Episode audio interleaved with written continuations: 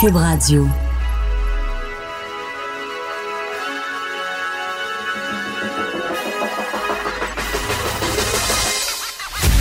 Jonathan Trudeau. Joe, Trudeau et Maude Boutet. Franchement dit. Cube Radio. Bon mercredi, aujourd'hui on est le 6 novembre 2019. Mon nom est Jonathan Trudeau. Bienvenue à Cube Radio. Bienvenue dans Franchement dit. Je suis en compagnie de la très en forme Maude Boutet. Salut, bon matin. Oh, une petite voix un peu plus. euh, Un petit peu plus mollo, hein? Est-ce qu'il y a Ah de blanc oui. dans ton assiette? Mais je sais pas, tu sais, il y a des journées de même, hein, mal à la tête. Ah, mais pourtant, il fait, mais il fait beau, fait que ça donne un petit, comme un petit kick de plus. OK. Ça aide.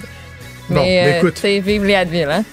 On va, on va essayer que toi Je ainsi que travers, tout- ça va bien tous nos là. auditeurs passent un, un bon moment Oui, euh, dans les 120 euh, prochaines minutes. On va essayer de vous divertir, de vous faire réagir, de vous faire réfléchir, pourquoi pas, ou de vous laisser totalement indifférent. Ça se peut aussi, vous avez le droit. là. Oh, oui. Vous avez le droit. mais idéalement, susciter une émotion quelconque. J'avouerai que l'indifférence, c'est pas mon objectif euh, lorsque je parle aux auditeurs ou euh, quand on écrit euh, des textes ou quand on parle à la télé. D'ailleurs, euh, Jean Guissin Richard euh, me parlait tantôt de, de ma chronique dans le journal ce matin. C'est des fois là, tu sais, t'as- et- et il y a deux types de chroniques dans le journal de Montréal, le journal de Québec. Là, t'as les chroniques courtes, les colonnes, c'est 310 mots. Les chroniques longues qui sont 480, 490 mots. Quand tu as une chronique longue, tu as plus le temps un peu de de- de- d'expliquer ton affaire. La chronique courte, c'est très, très difficile. Oui. Contrairement à ce qu'on pourrait penser, là, tu dis, ah, il y a moins de mots à écrire. vite. Non, il faut que tu te ramasses en tabarouette, puis euh, tu peux moins faire de nuances. Là, j'avais une chronique longue. Fait que, tu sais, vu que je m'en prenais à, à cette initiative-là, l'idée, l'in- l'intention gouvernementale de forcer les services uniquement en français pour les nouveaux arrivants, partout dans le, gouvernement, là. Vous allez arriver, Revenu de Québec, euh, ministère de la Santé, peu importe, service uniquement en français. Je me disais, là, je m'attaque à cette intention-là, mais je veux pas que ce soit mal perçu. Je veux pas que les gens disent, ben c'est ça, le français pour toi, c'est pas important, puis on sait bien, maudit fédéraliste, toi t'aimes le Canada, c'est bon, des trucs de même, là. J'ai pris la peine de dire, on reconnaît qu'il y a des problèmes avec l'anglicisation, notamment de la métropole. J'avais écrit là-dessus, on en a beaucoup parlé. Il faut faire des choses. Puis Simon Jean Barrette a été nommé responsable euh, du dossier de la langue française pour ça. Mais ça veut pas dire que tu peux faire n'importe quoi.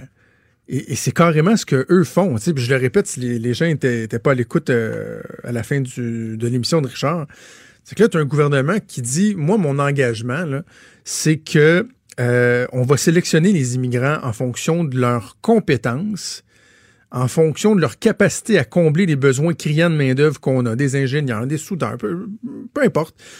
Et c'est ça qui va primer d'abord et avant tout. Oui, il y aura une bonification dans les grilles d'analyse. Si vous parlez français, c'est un plus, c'est un atout. Mais c'est pas ça qui va nous empêcher de vous amener ici, de nous donner un coup de main, d'être des bons payeurs de taxes, des actifs pour la société québécoise. Puis vous savez quoi? L'engagement qu'on prend, c'est qu'on va euh, mettre en place un, un processus de francisation qui va être optimisé, qui va être plus efficace que ce qui se faisait avant. Donc oui, vous allez parler français, mais on va vous accueillir. On va vous, accueillir les bras grands ouverts. Ensuite, vous allez apprendre le français. Mais là, parallèlement à ça, là, ils s'en vont dire Ouais, ben finalement, on va apporter un changement. Les services seront uniquement donnés en français aux immigrants. Ça marche juste pas.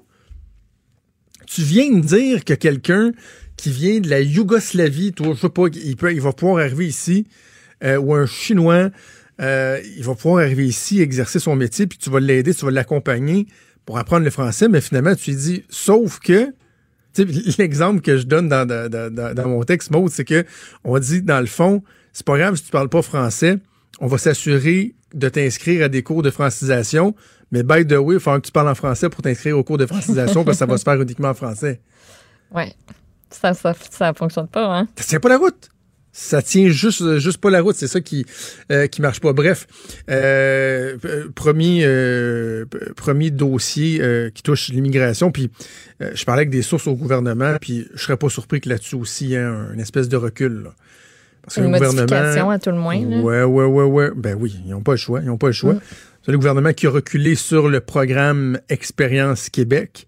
Une belle démonstration qu'on a eue quand même. Les partis d'opposition qui se sont liés hier, euh, qui ont fait venir à l'Assemblée nationale des gens qui sont ici dans, dans plusieurs cas depuis bon nombre d'années, qui étudient, qui se sont envenus, puis là, ils disent, tu sais, c'était pas une promesse, là, tu sais, il y avait pas d'engagement, mais voyons, c'était clair, c'était clairement euh, évoqué que tu devenais un candidat pour la citoyenneté permanente.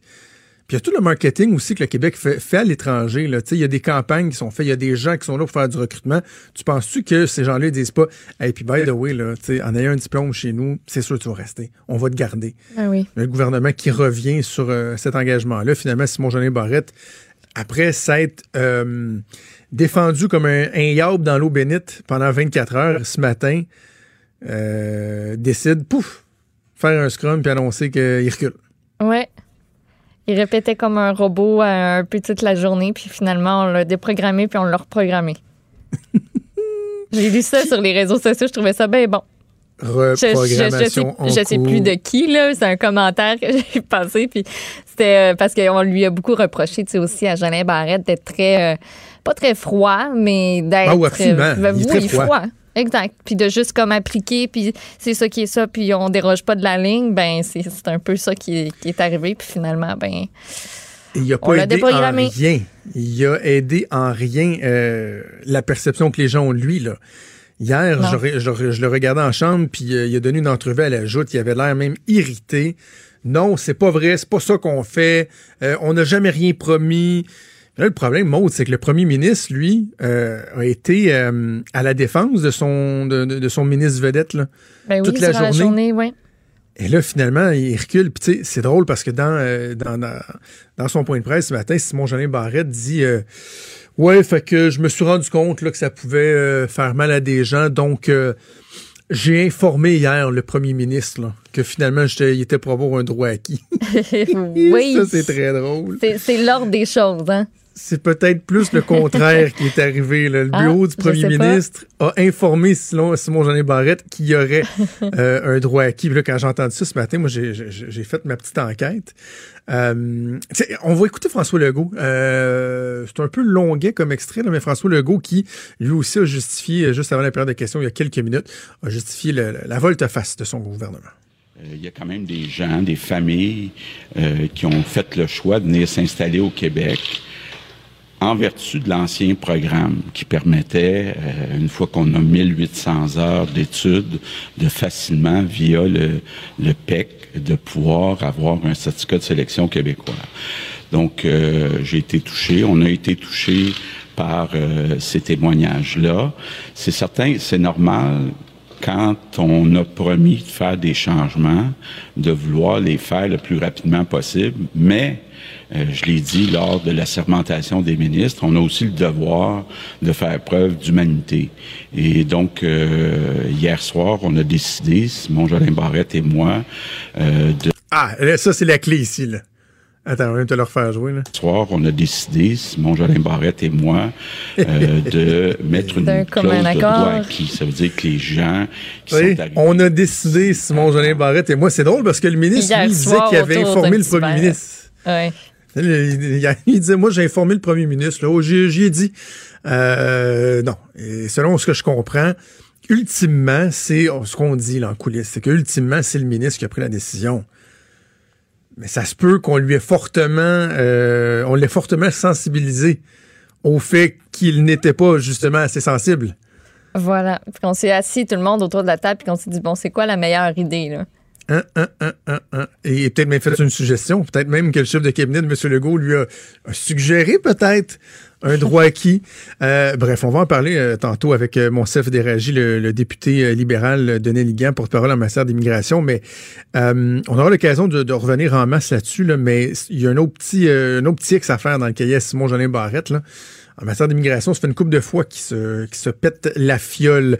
On va revenir là-dessus, mais il faut que je revienne sur, euh, avec toi sur l'autre scandale euh, des 24-48 dernières heures, ben qui est le costume de Catherine Dorion et la photo de Catherine Dorion au Salon Rouge sur la petite hein? table. Ben oui, c'est bizarre, ça. repu nulle part. Ben là, c'est sûr qu'il y a eu capture d'écran et plus plus. Non, c'est ça. En fait, on va l'avoir euh, partout quand même. C'est plus ça. Oui, exact. Euh, ben, ça a pris une ampleur assez incroyable, hein, cette affaire-là. Le Parti libéral qui a demandé à la commissaire à l'éthique d'enquêter sur Catherine Dorion euh, parce qu'elle euh, aurait enfreint les règles élémentaires de décorum à l'Assemblée nationale. Elle a porté atteinte à la dignité de la fonction de députée. Elle a insulté ses collègues, en particulier les femmes députées, euh, parce qu'on dit qu'elle savait que l'utilisation de cette salle-là, ça sert à des événements protocolaires, l'assermentation des députés, l'assermentation du Conseil des ministres, les travaux parlementaires, d'autres réceptions officielles et que c'était vraiment pas la place, qu'elle a manqué de respect à l'institution quand elle a diffusé cette photo-là. Euh, donc, c'est pour toutes ces raisons que le Parti libéral a décidé de porter plainte. Et tout ça, c'est arrivé aussi la même journée où Sylvain Godreau l'a accusé de verser dans le spectacle. Il dit qu'elle arrête de faire un show puis qu'elle s'occupe de son comté. Ça n'arrêtait plus. Ça, ça, ça a pris des proportions, là.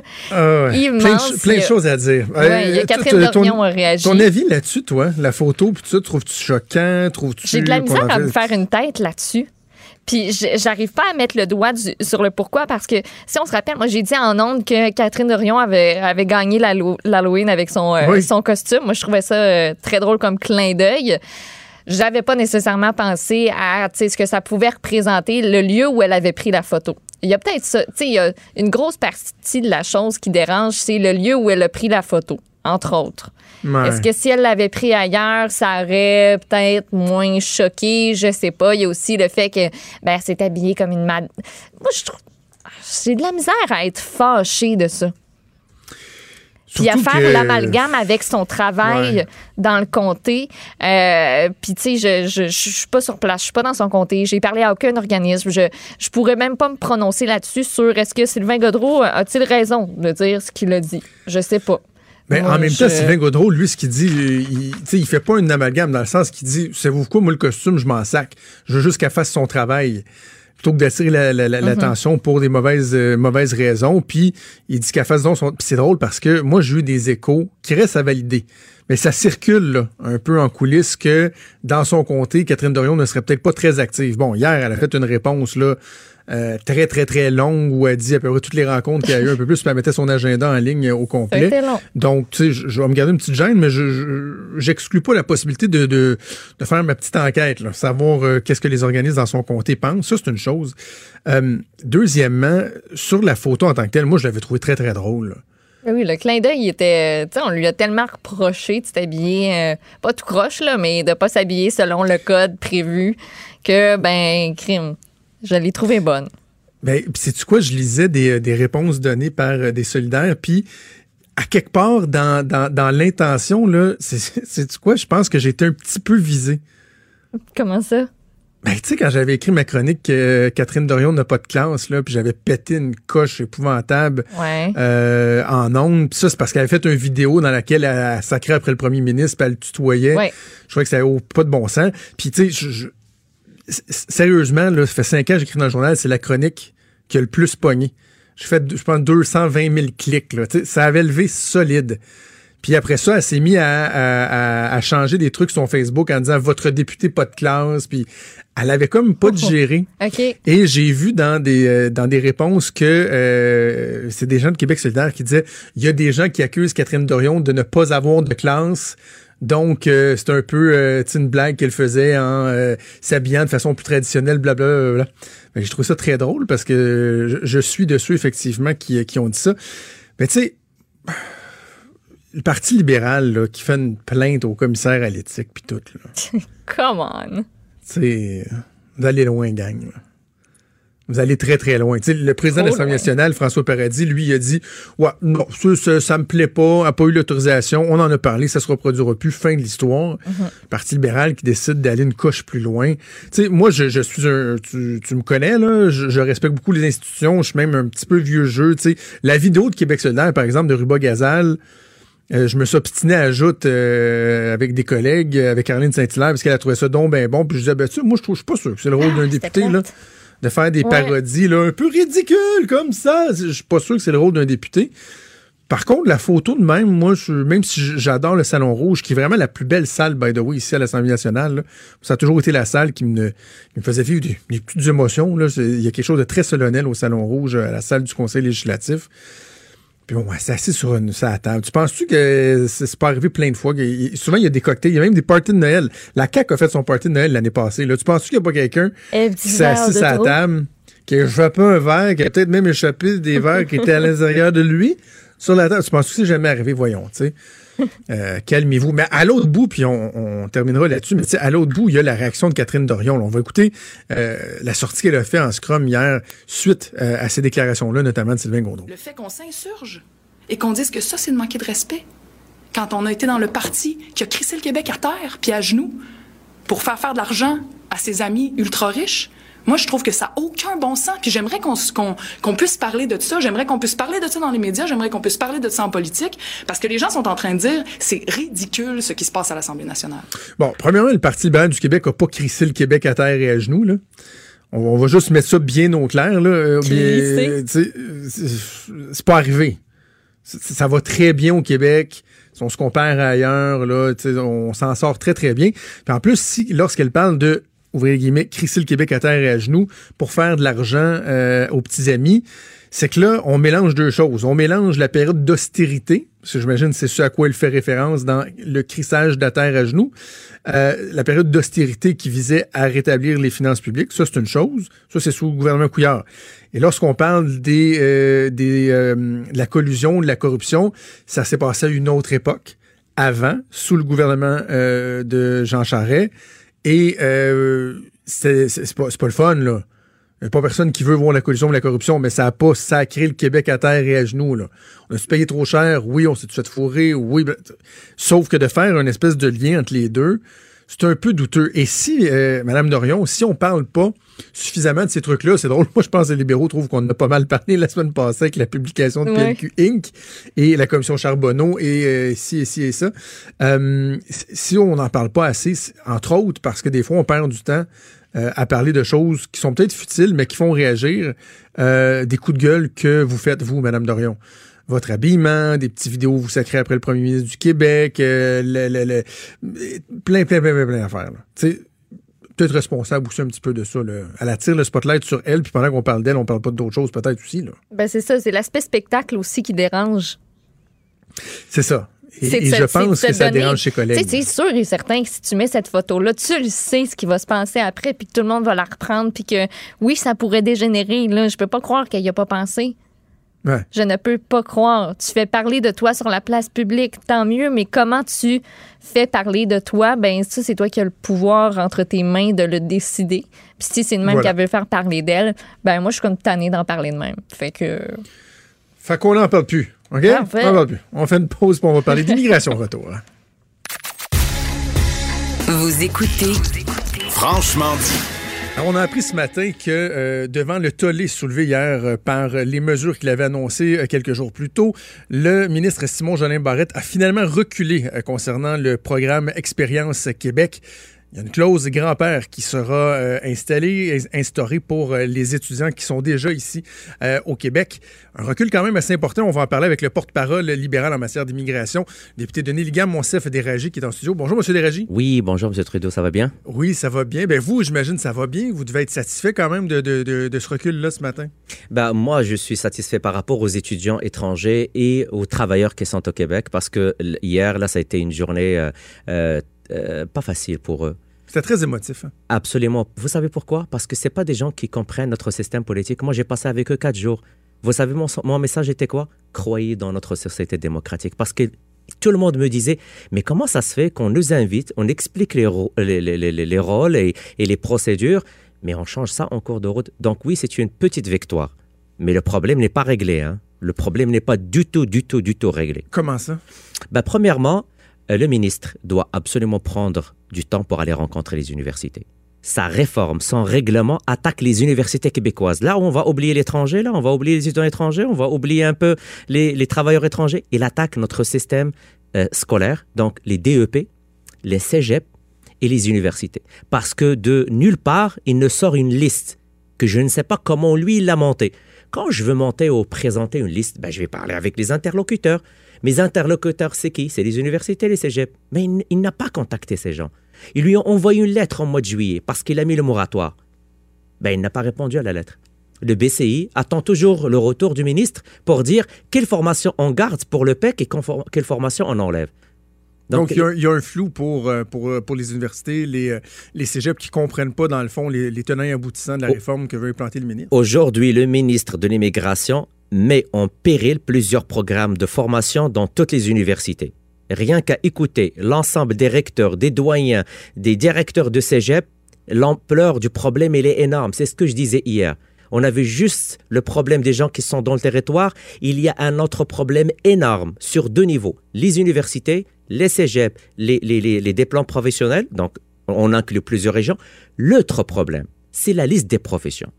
Comment on arrive d'une diminution de 500 listes à 260 euh, euh, euh, emplois ou 160 donc, il a diminué d'une manière euh, drastique la liste des professions admissibles. Et ça, c'est sûr qu'il va y avoir des problèmes. Mais, mais en même temps, tu sais, bon, j'écoutais tous les gens qui, euh, qui s'exprimaient là-dessus. Moi-même, bon, j'ai l'occasion à, à- à certaines heures d'analyser la politique, puis bien les gens disaient, ben, l'intention du gouvernement, c'est-à-dire de mettre l'emphase sur des programmes euh, pour lesquels il y a des besoins criants au niveau de la main-d'œuvre, euh, ça, ça faisait relativement consensus. Mais ce qui faisait problème, c'est de dire, ben, écoutez, on change, il y a un bris de contrat alors que les gens sont ici, sont en train d'étudier, de, de- de compléter leur formation. Vous, ce que vous dites, c'est que même sur l'objectif de cibler certaines professions pour combler des besoins, il y a- il- ça accroche là aussi. Ben absolument. Je vais vous poser une question.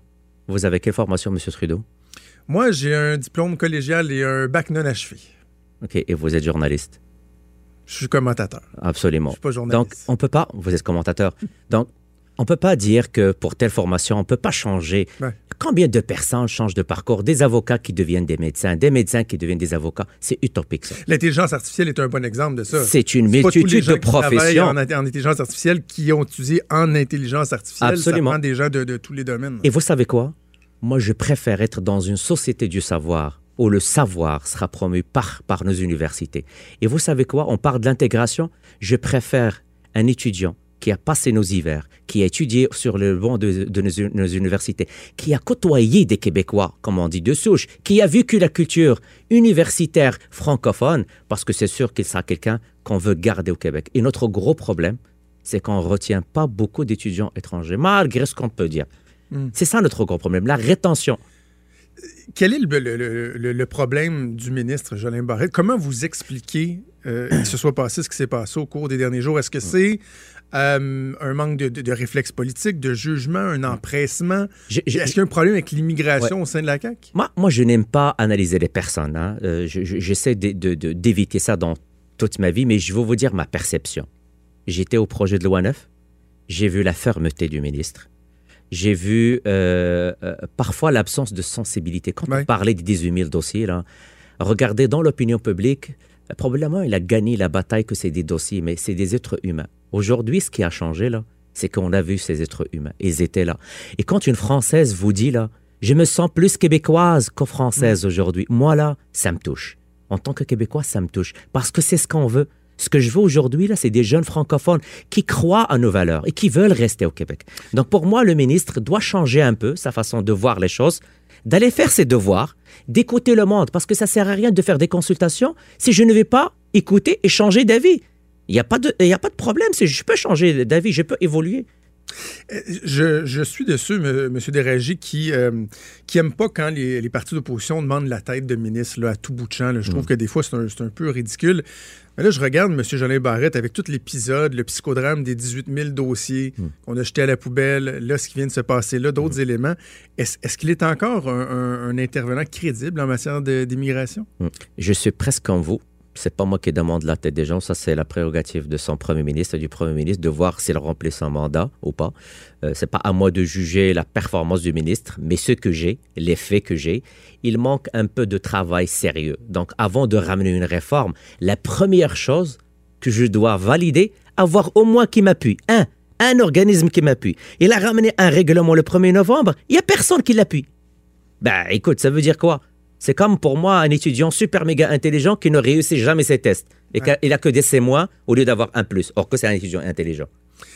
L'épisode des derniers jours sur euh, le programme euh, Expérience Québec a, a mis un peu en veilleuse ce que le ministre a annoncé par rapport euh, aux services qui seront donnés uniquement en français pour les nouveaux arrivants. Moi, j'ai écrit une chronique dans le journal là-dessus ce matin. Je trouve qu'il y a un manque de cohérence épouvantable parce que la CAQ a dit c'est un engagement même fort en matière d'immigration. La francisation, on va la faire lorsque les gens seront arrivés ici. On met l'accent, l'emphase sur les compétences, la, la capacité à combler des postes qui sont vacants ici au Québec. Puis inquiétez-vous pas, on va déployer des efforts pour la francisation lorsque vous serez arrivés. Mais là, finalement, parallèlement à ça, la CAQ dit ben, il va falloir euh, maîtriser le français dès votre arrivée parce que tous vos contacts avec l'État vont se faire uniquement en français. Il- C'est incohérent, non? Ben, c'est vraiment ça, là. C'est de l'incohérence. Et, et écoutez, hier, dans- lors de la conférence de presse, il y avait euh, euh, une euh, étudiante d'origine chinoise qui a commencé à parler en français. Elle dit, écoutez, je veux apprendre le français. Elle, elle commence à faire pleurer tout le monde, là. Je fais des efforts. Je veux apprendre. J'aime le Québec. Il faut, faut, faut aussi comprendre que euh, le français, c'est pas une langue facile. Les gens se donnent. Ils veulent l'apprendre parce qu'ils veulent rester parmi nous. Ils veulent communiquer avec nous. Moi, j'ai salué qu'on met beaucoup d'efforts et beaucoup d'argent au niveau de la francisation. Mais donnons Ah oui? le temps et donnons le temps aux gens qui viennent de s'imprégner de la culture, mais aussi d'apprendre le français sur le territoire. Et là, il y aura encore là, il y aura une clause d'exception. On aime beaucoup ça la CAQ, une clause d'exception pour la minorité historique anglophone. Mm. Euh, ça va fonctionner comment, ça? Moi, je me dis, est-ce qu'il va y avoir un NIP? Ils vont avoir un, un code, euh, une certification, un code, puis ils vont appeler, ils vont dire, non, moi, j'ai le droit de me faire servir en anglais, j'ai mon code. là. On revient toujours à la même chose, l'applicabilité. Moi, je dirais, écoute, est-ce que quand on veut réfléchir à des réformes dans un coin de bureau Ouais. avec des gens ou à des conseillers, est-ce qu'on met ça en test, on le met en bras, genre, dit, comment ça va marcher demain, là? Comment ça va marcher demain sur le, territoire? Genre, quelqu'un va appeler, comme vous le dites, ah, il va appeler, va mettre un code. Bah, moi, je suis minorité historique anglophone. Moi, je ne suis pas minorité, je viens d'arriver. Comment ils vont gérer ça, là? Mais c'est la même chose euh, au niveau de la loi 9. On a posé beaucoup de questions. Beaucoup, beaucoup, beaucoup, beaucoup de questions. C'est que la théorie et la pratique, dans le fond. C'est Bon. bien beau en théorie, mais euh, il, faut, il faut penser aussi à l'applicabilité la- la- l'applicabilité de ces mesures-là. Je, je le dis souvent, c'est les tests de la réalité qui frappent la Ouais. je, je le qualifie comme un étudiant très brillant, intelligent, qui essaie d'innover, qui essaie d'avoir de la créativité. Mais quand il vient en classe passer son examen, ben, il a un C mois. En terminant, M. Derégy, il y a un constat intéressant à faire par rapport à ce qui s'est passé hier avec le, le recul du gouvernement. C'est qu'il y a moyen de faire travailler des partis d'opposition ensemble de manière constructive et d'arriver au-delà de- de- des effets de toge, de l'esbrouf, de faire carrément reculer un gouvernement. Ça- Ça a été fort hier, ce que vous avez fait, les partis d'opposition ensemble. Absolument. Moi, j'ai, euh, écoutez, j'ai euh, rencontré ces gens à Montréal. J'ai rencontré un autre groupe à Québec.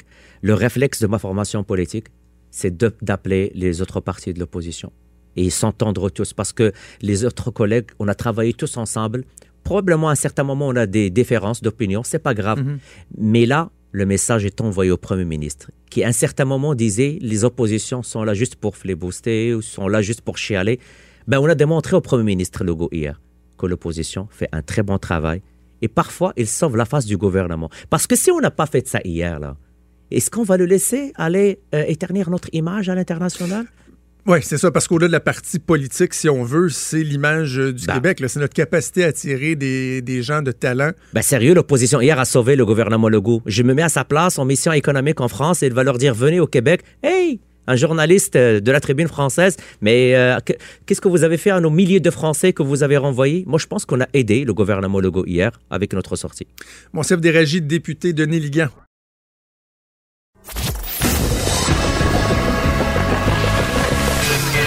Franchement dit. Appelez ou textez au 187 Cube Radio 1877 827 2346. On va parler d'économie avec Jean-Denis Garon, qui est chroniqueur euh, au Journal de Québec, Journal de Montréal. Salut Jean-Denis. Salut, comment ça va? Ça va très bien, ça va très bien, toi aussi? Oui, oui, merci. Est-ce que tu es prêt pour un affrontement euh, avec le gouvernement en tant euh, qu'enseignant? Parce que là, euh, et c'est le sujet de ta chronique ce matin, bon, il y a la, la- la ronde de négociation pour le renouvellement des, des conventions collectives qui s'amorce. On voit que chacun y va de, de ses demandes. Et évidemment, c'est un secteur, j'imagine, qui t'intéresse particulièrement, l'enseignement. Et eux aussi ont des demandes qui sont, qui sont, qui sont, qui sont importantes quand même. Ben d'abord, là, c'est important là, de, de- de faire la mise en garde d'usage. Je ne suis pas en renouvellement renouvellement de convention collective. Je suis professeur d'université, ça me touche pas, ça. Et, euh, quand j'ai écrit la chronique, par exemple, je m'attendais à être un peu en affrontement avec toi. Parce que euh, Ah oui? quand je lis plusieurs autres chroniqueurs, quand je lis vraiment beaucoup de commentaires, c'est clair que la- la- l'ampleur des demandes syndicales, là, on parle en moyenne de 21% d'augmentation de salaire sur trois ans. C'est- des demandes de départ, mais c'est substantiel. C'est sûr que tout le monde a sauté sur sa chaise. c'est- tout le monde a fait, mon Dieu, ça n'a pas de bon sens. On a 450 000 employés de l'État. C'est 40 des dépenses du gouvernement du Québec là, qui, euh, qui vont en masse salariale. On n'est pas capable de se permettre ça, un 8 milliards de plus. Sauf que quand on regarde ça, moi, j'ai été particulièrement sensible à la question des enseignants au primaire et au secondaire. C'est pas parce que moi, une partie de ma tâche, évidemment, je suis chercheur, c'est pas parce qu'une partie de ma tâche, c'est d'enseigner. C'est vraiment parce qu'au cours des dernières années, euh, on a eu de la difficulté à retenir les enseignants. Alors, c'est Ouais. un métier où euh, c'est difficile dans les universités de les recruter. C'est difficile dans les programmes de pédagogie et d'éducation de recruter des jeunes, euh, des- disons, des candidats d'excellente euh, qualité. Et pendant les cinq premières années euh, de leur carrière, il y en a une proportion là, substantielle. On parle du corps qui décide à un moment donné qu'ils veulent plus faire ça de leur vie au prix que c'est payé, avec l'insécurité d'emploi qui vient avec, puis les conditions de travail, ils, euh, ils veulent pas rester. Alors, la question est ouverte, à savoir, est-ce que c'est un bon investissement peut-être de les payer mieux et d'en garder plus? Moi, je pense que cette question-là est, tout à fait pertinente. Puis, euh, c'est sûr que ça, nous semble important, mais tu vas nous faire la démonstration de, comment on, l'explique dans quelques instants. Mais tu sais, moi, Jean-Denis, ça fait longtemps, ça fait des années que je plaide pour la fin du mur à mur dans les négociations avec euh, les employés de l'État. Puis, ce que le gouvernement semble vouloir faire, est-ce qu'ils vont y arriver, je sais pas, mais en tout cas, euh, ça semble être l'intention, c'est d'être capable de faire du cas par cas, de regarder les euh, professions qui demandent euh, un rattrapage plus important pour favoriser une meilleure rétention, mais pour attirer aussi des gens. On parle, euh, bon, des travailleurs informatiques, les préposés aux bénéficiaires, les infirmières, les enseignants.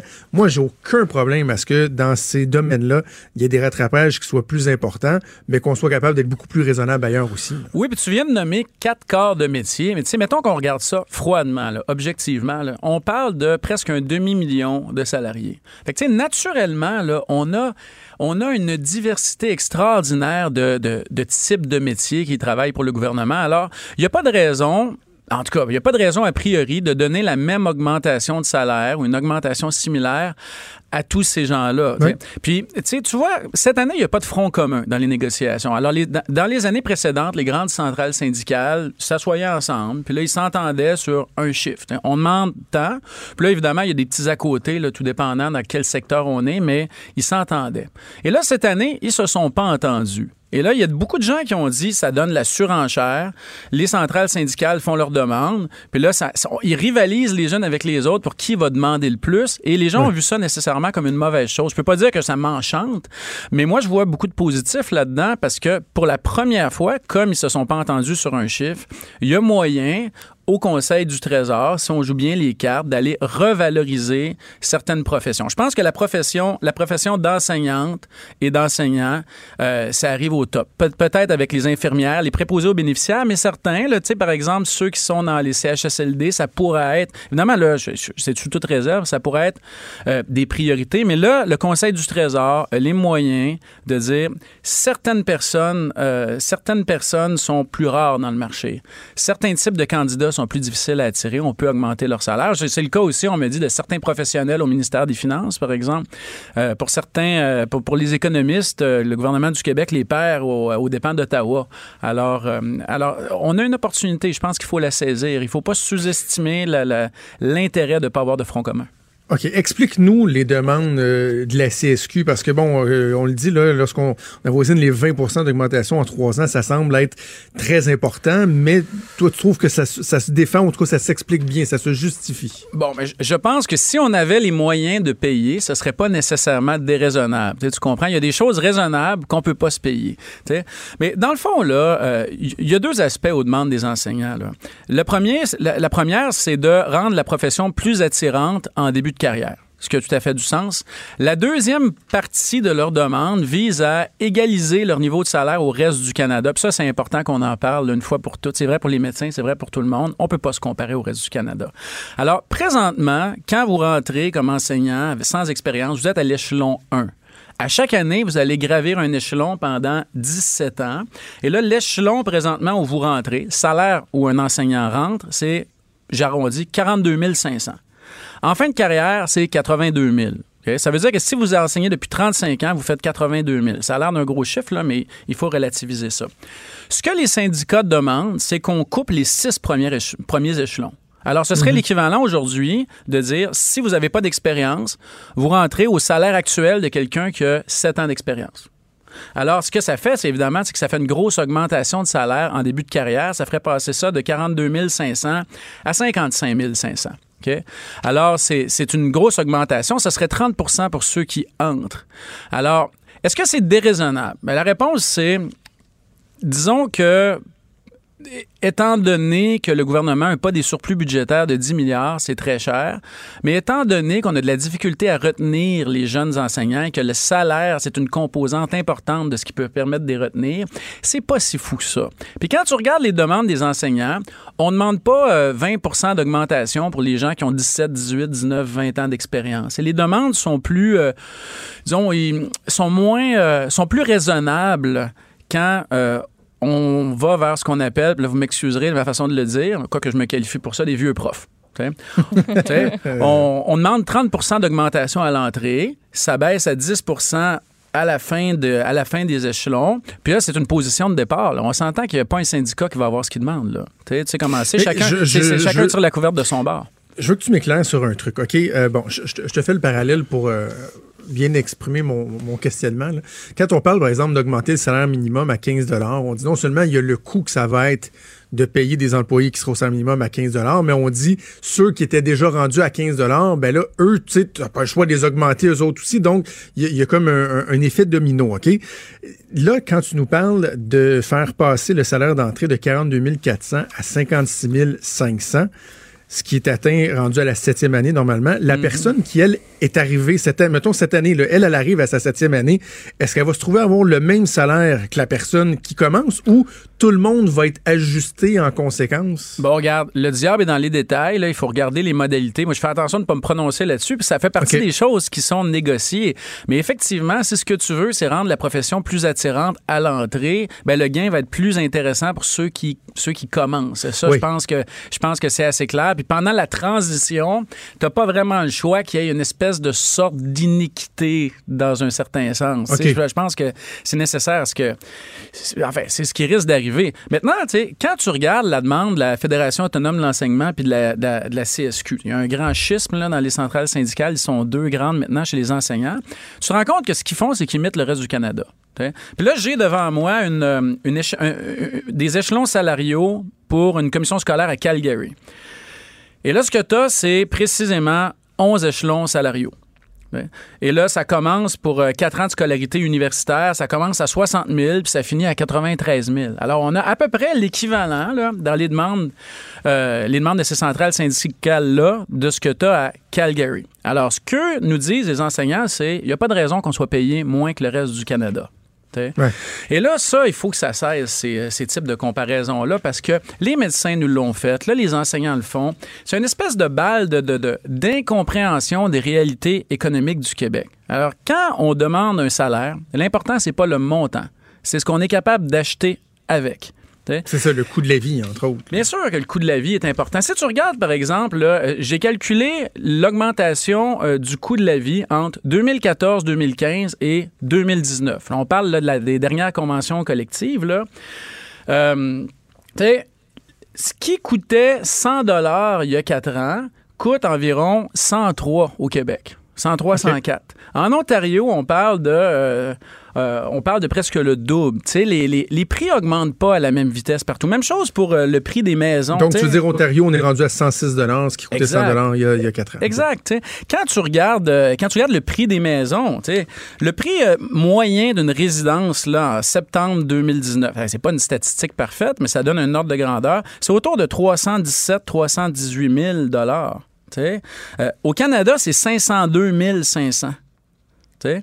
On on- on n'est pas du tout dans les mêmes ordres de grandeur. En Ontario, la propriété moyenne qui s'est vendue en septembre 2019, c'est 618 000 Alors, l'enseignant qui gagne au top de l'échelle salariale 92 000 en Ontario, il n'y a pas la même hypothèque que l'enseignant au Québec. Il n'y a pas la même hausse de coût de la vie que l'enseignant au Québec, etc. Alors, il faut, là, quand on fait des demandes salariales, il faut faire attention.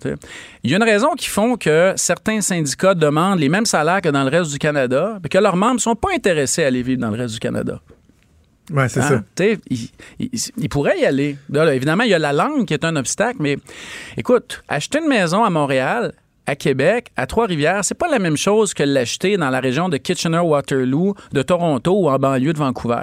C'est pas, on n'est pas du tout dans le, dans le même marché. Alors, il faut faire attention à ça. Il faut, faut que ça s'arrête un peu, là, ces comparaisons au reste du Canada. On vit Euh, pas dans Christian, la... Christian Dubé va t'engager.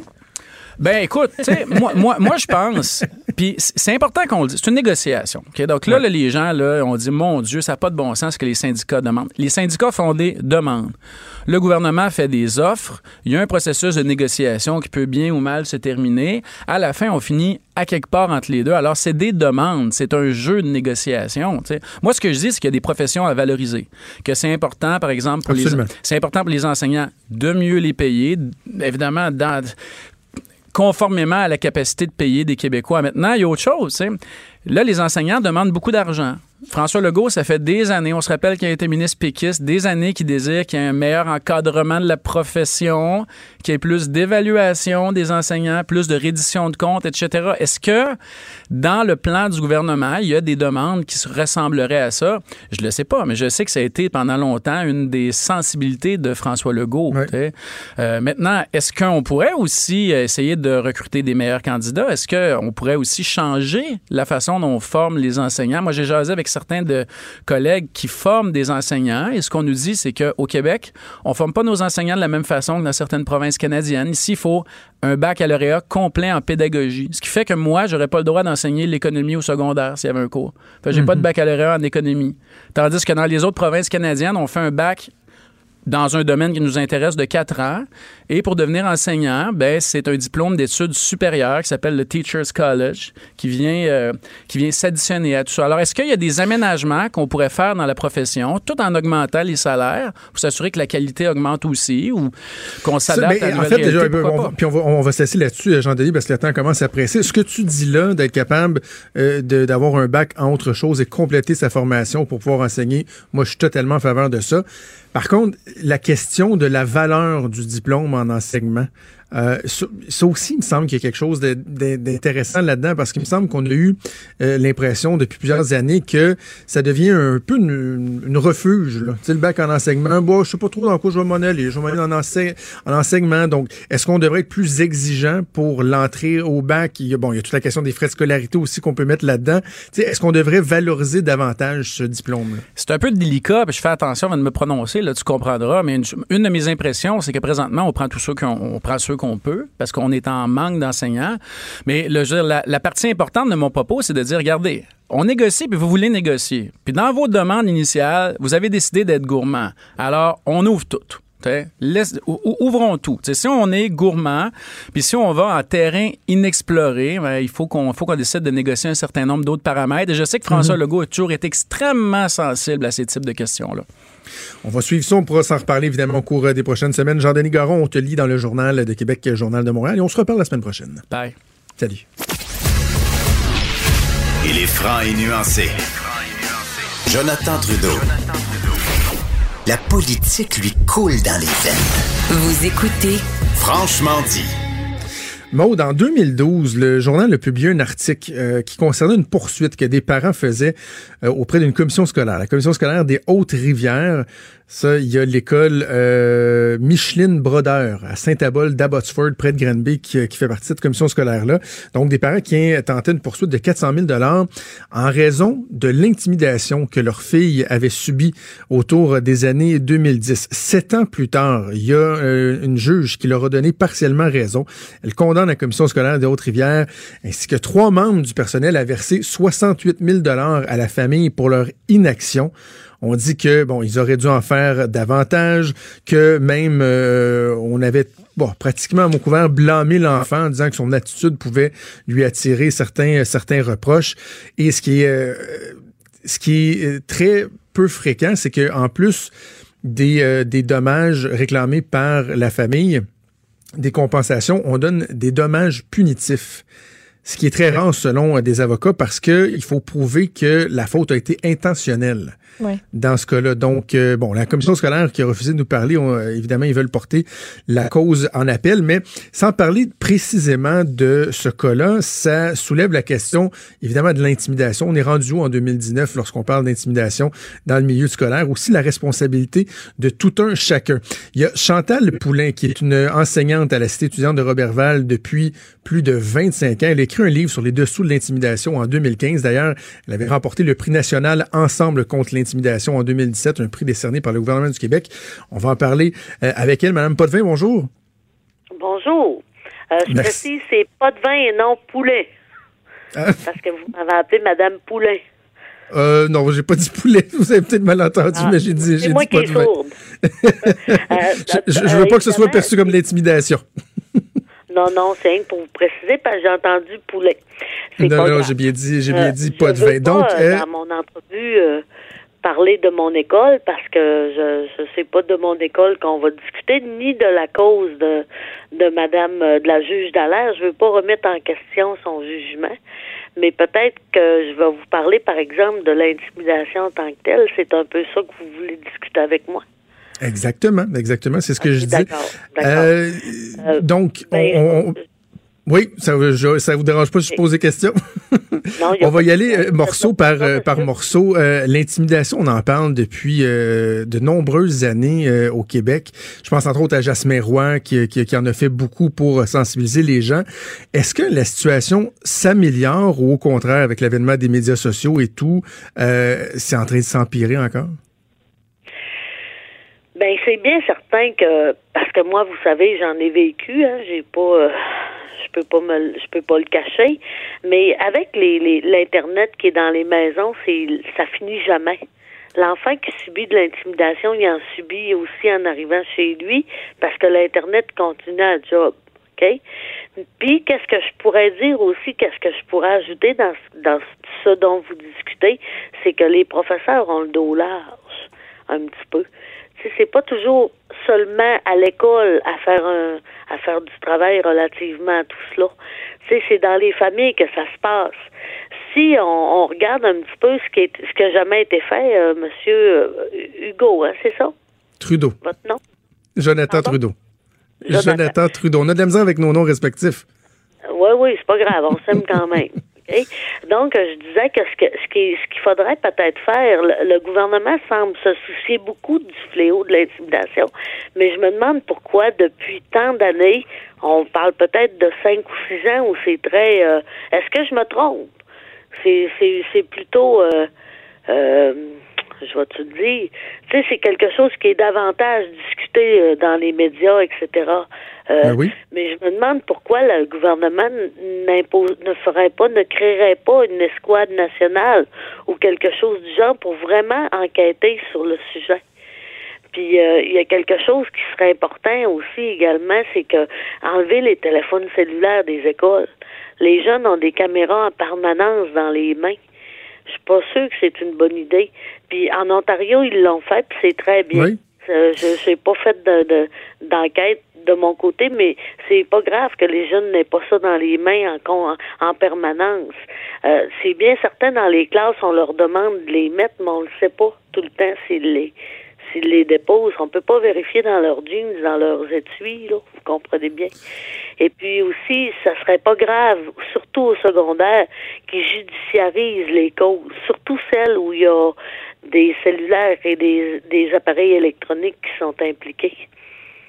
Justement, le, problème avec les médias sociaux, les appareils électroniques, c'est que l'intimidation, euh, tu sais, jadis se produisait à l'école. Bon, peut-être dans les, les, cercles d'amis au parc et tout ça, ça pouvait se poursuivre, mais rendu à la maison, normalement, tu sais, l'enfant devait être en mesure d'avoir la sainte paix, mais là, avec les médias sociaux, Facebook, ah les, les, toutes les ça, ça, ça, se poursuit là, là. Ça finit jamais. Ça finit jamais. Puis euh, je comprends très bien les raisons pour lesquelles il y a des suicides, etc. Parce que certains jeunes vivent l'enfer. Il y en a une tout à l'heure, à- on, on en a parlé dans ma classe euh, parce que je leur disais que j'allais faire une entrevue avec vous, puis on en a parlé avec des élèves de cinquième secondaire. Puis il y en a une qui me disait, euh, j'ai tenté carrément de me suicider. J'ai voulu mettre fin à mes jours. C'est dur, c'est dur à vivre. Moi, je n'ai vécu, mais comme je vous dis, quand j'arrivais à la maison, c'était fini là. Il Ouais, y en avait plus de, il y en avait plus de problème, tu sais, j'avais j'avais la paix là.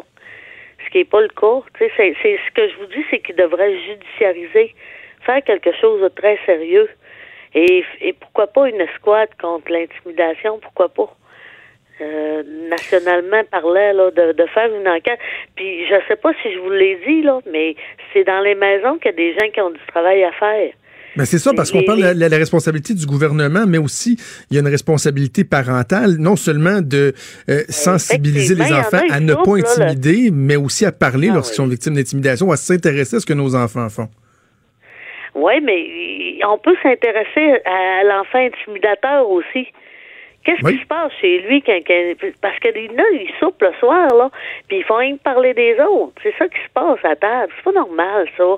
Il y a des valeurs inculquées dans les familles, puis c'est important ça de dire à nos enfants de pas, pas, pas rire des autres. Il y a personne qui a le moyen de rire des autres dans la vie. Personne. Tu sais, on a tous quelque chose à, à on n'est pas parfait, personne n'est parfait, vous comprenez? Puis rire des autres, pour rire des autres, ta barouette, ça te prend un moyen bagage. Là, tu peux pas rire des autres, ça se fait pas. On rit pas des autres.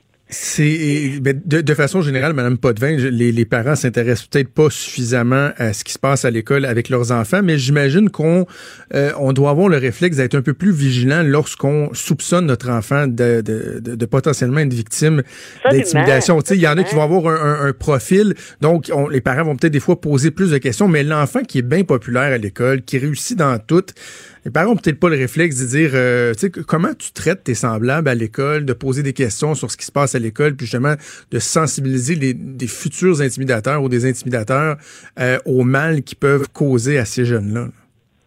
Ben, c'est, on dit la même chose, monsieur. C'est ce que je suis en train de vous dire. C'est dans les maisons que ça se passe. Parce que les professeurs, ils peuvent, puis ils peuvent faire leur job, les professeurs, mais on sait pas tout, hein, vous savez. Il y a beaucoup de jeunes, des fois, je demande à des jeunes, est-ce que tu subis de l'intimidation? Ils me disent non, ça va très bien, mais il veut pas le dire. Il il veut pas se confier. On on peut pas faire de miracle non plus, vous comprenez? C'est, c'est ça que je suis en train de vous expliquer, c'est que chacun a sa part dans la société à, à, à travailler là-dessus, à, à intervenir à ce niveau-là. Parce que l'intimidation, il y, a des- il y a de l'intimidation, mais s'il y a de l'intimidation, c'est parce qu'il y a des intimidateurs, hein, vous savez. Il n'y a pas juste des intimidés. Puis là-dessus aussi, il faudrait faire un travail. Mais, mais, mais il y a reste que bien- il y les, comme- des solutions dans les écoles. On a-tu à avoir les cellulaires? Je me le demande si on a à avoir Ouais. les cellulaires. Mais les commissions scolaires et les enseignants doivent quand même être vigilants aussi. Là. Tu sais, Je, je, je, je comprends bien votre message là, de dire qu'ils sont pas les, les, les uniques responsables, mais en même temps, ils doivent pas prendre ça à la légère, euh, être à l'affût lorsqu'il y, a- lorsqu'il y a des signaux, interpeller les parents, euh, encadrer les enfants. Il y a quand même une certaine responsabilité aussi.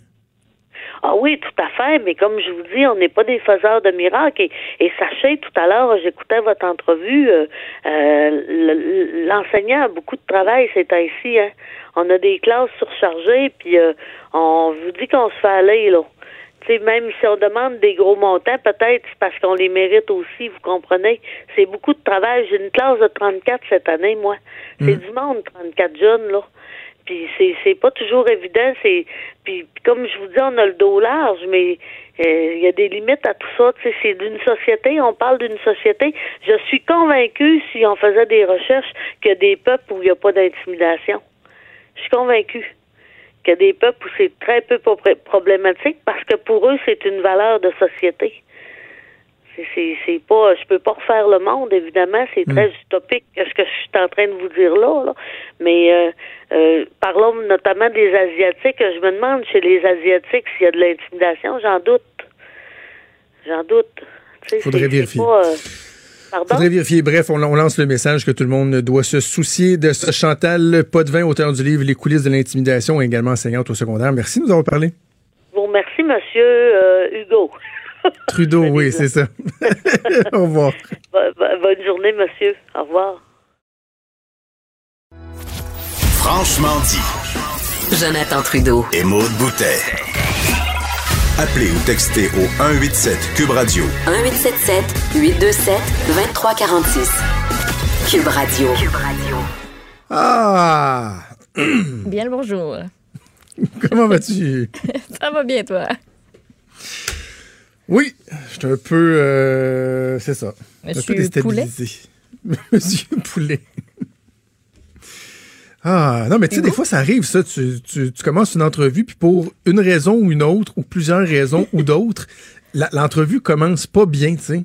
Oui, c'est c'est comme. Tu sais, puis là, c'est. Fait que c'est ça. Euh, Madame Potvin, euh, reste que sur le fond, c'était- bien intéressant. Oui, oui. Ouais. Hey, on fait-tu des nouvelles? Je pense qu'on va faire des nouvelles. Euh, Parle-moi donc. Hmm. Il y avait Éric Salvaire qui était de retour en cours un peu plus tôt cette semaine. Bon, a changé son fusil d'épaule, a décidé d'avoir un procès devant un juge seul. Et là, c'est comme un double whammy cette semaine. On a des nouvelles de Gilbert Rozon, lui aussi. surprise et pas à peu près ce matin.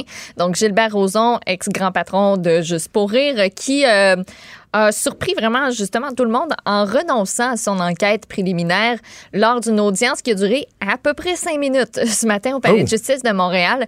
Euh, donc, il a été cité au final à procès de manière officielle. Ça va avoir lieu quelque part en 2020.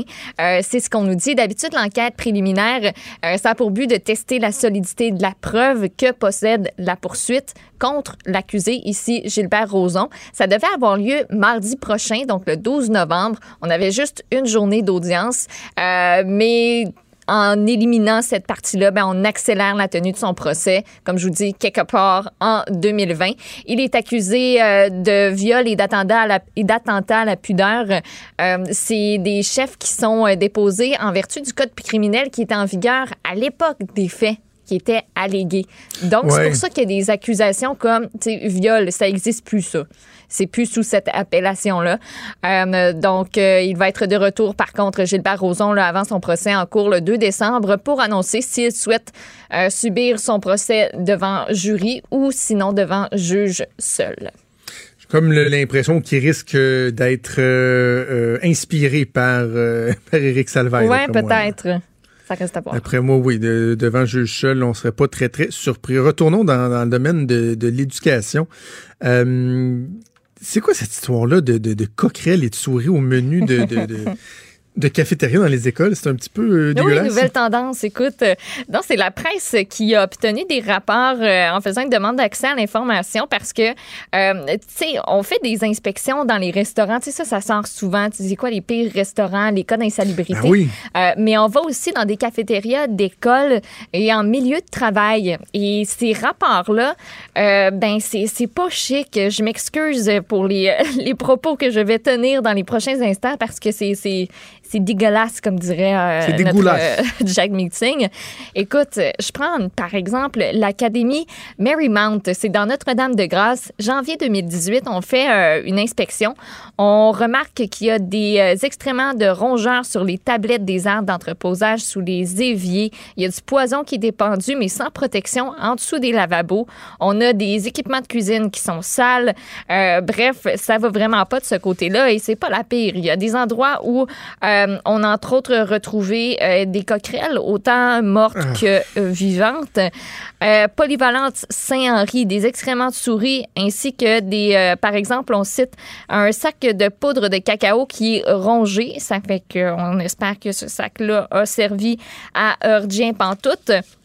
Et des exemples, là, ça, ça, ça va du, euh, ça va dans, dans tous les sens. On parle aussi euh, des, euh, de la conservation des aliments qui, à certains endroits, étaient pas, euh, étaient pas très appropriés. Tu sais, par exemple, des, euh, des places où il faut que tu sois, ça soit conservé à 4 degrés, mais finalement, même le frigidaire fonctionne pas, mais on met quand même les aliments là-dedans.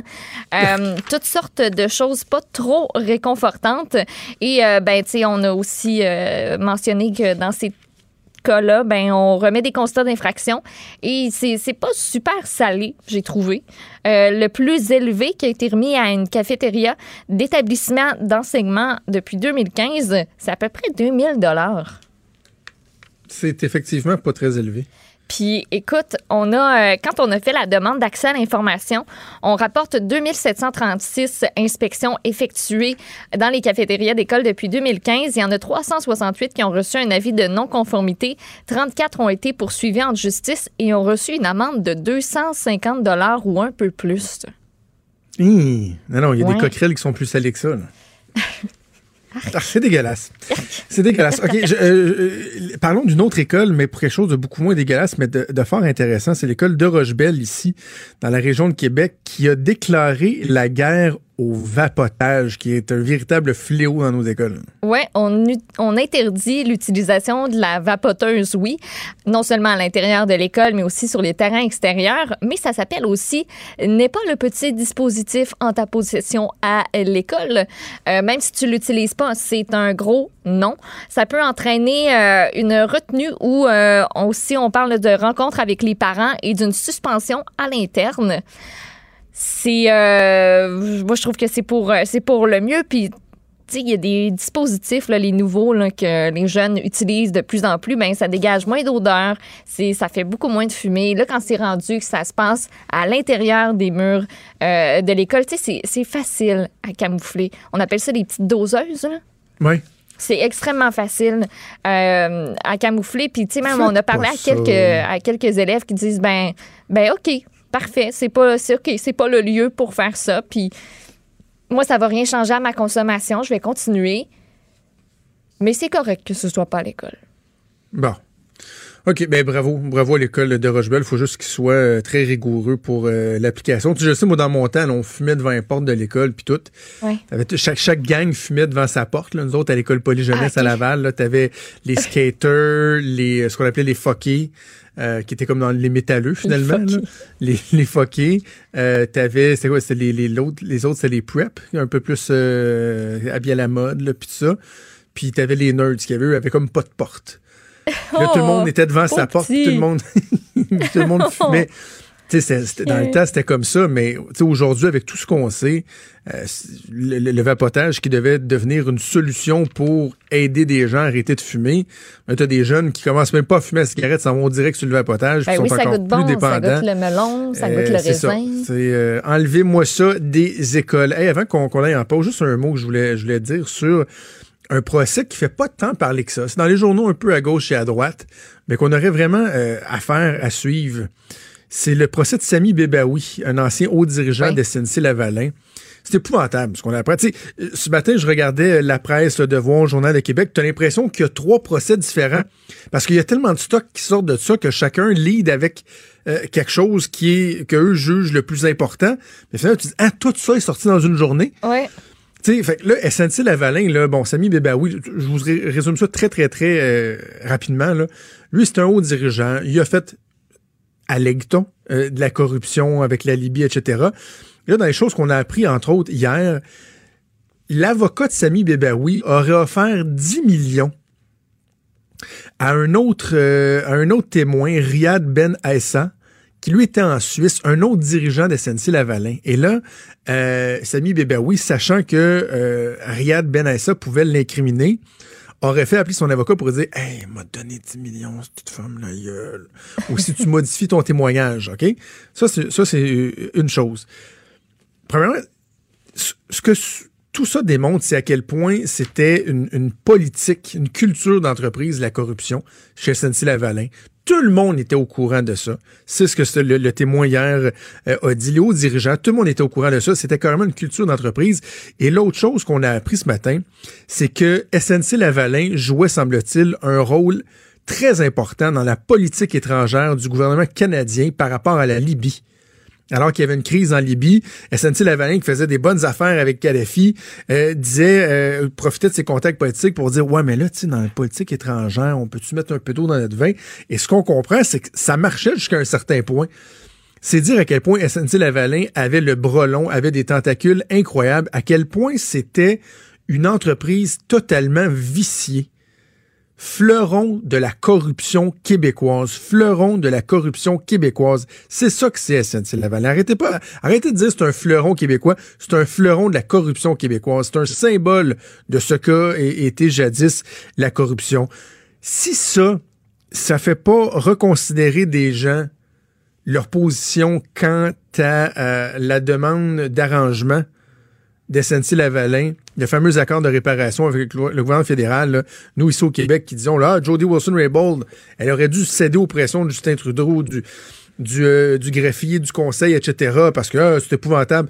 Si ça, ça vous convainc pas que SNC-Lavalin s'était corrompu jusque dans la moelle et qu'il faut que cette gang-là aille en justice, que l'entreprise aille en justice, puis que non, en disant ça, c'est pas qu'on veut pas que les gens euh, travaillent. Là. Euh, des ingénieurs sont très bons, nos ingénieurs au Québec. Vous savez quoi? Si SNC-Lavalin s'en va, là, ce qu'ils feront pas, là, ils ont eu, c'est, je sais plus combien de milliards de profits au dernier trimestre. Finalement, ça va très bien, leur affaire. Là. Eux qui n'arrêtent pas de crier, qui vont s'en aller, qui vont mourir, qui sont en train d'agoniser parce qu'on parle d'eux euh, en mal dans les médias. Ça arrivera pas. Puis vous savez quoi? Si ça arrive, là, notre bon monde, ils vont s'en trouver d'autres jobs. Quelqu'un d'autre qui va prendre la place parce qu'on a de l'expertise. L'expertise au Québec, c'est pas SNC-Lavalin, c'est les gens les artisans de SNC-Lavalin, ceux qui, pas les crosseurs, là, pas ceux qui étaient en haut de la pyramide, puis qui crossaillaient le système, puis qui faisaient des pactes avec des dictateurs. Là. Non, non, c'est ceux qui sont en bas. Puis eux, savez-vous quoi? On peut les récupérer. Mais moi, quand je vois ça, ce procès-là de Samy Bébaoui, ça fait juste me conforter dans ma position concernant SNC-Lavalin. Voilà, c'est dit, puis ça a fait du bien même. Oui, bon. Maude, on fait une pause et on revient. Il est franc et nuancé. Jonathan Trudeau. La politique lui coule dans les veines. Vous écoutez Franchement dit.